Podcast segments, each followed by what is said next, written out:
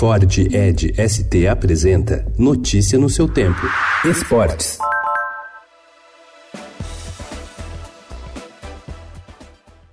Neymar está voltando a Paris com uma missão espinhosa, mas que pode ser facilitada e muito pelo seu talento: reconquistar o carinho e o respeito da torcida do Paris Saint-Germain e até de alguns dirigentes da equipe. O clube decidiu colocar em ação um plano para que o atacante seja perdoado pelos torcedores mais descontentes. Os dirigentes já procuraram os representantes de duas organizadas. Ainda não é certo que Neymar volte a vestir a camisa do PSG sábado no jogo com Strasbourg pelo campeonato francês.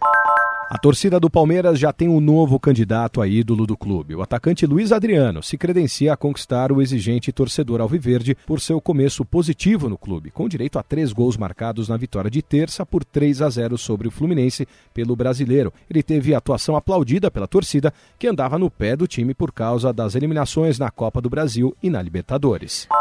Após acordo, Ronaldinho Gaúcho terá passaporte devolvido. O ex-jogador firmou compromisso com o Ministério Público do Rio Grande do Sul e vai pagar 6 milhões de reais por multa ambiental. A condenação ocorreu em razão da construção de um trapiche às margens do Lago Guaíba, na zona sul da capital gaúcha.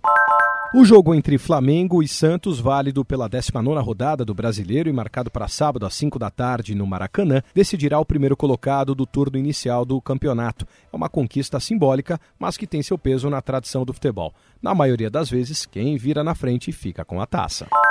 French basketball has uh, come up with the two huge results in the last couple of World Cups. They stunned Spain five years ago in Madrid, and tonight They have beaten the United States of America a França fez história ontem no Mundial de Basquete Masculino, que está sendo realizado na China. Avançou às semifinais ao derrotar os Estados Unidos por 89 a 79, resultado que colocou fim a uma invencibilidade de 13 anos. Notícia no seu tempo. É um oferecimento de Ford Edge ST, o SUV que coloca performance na sua rotina até na hora de você se informar.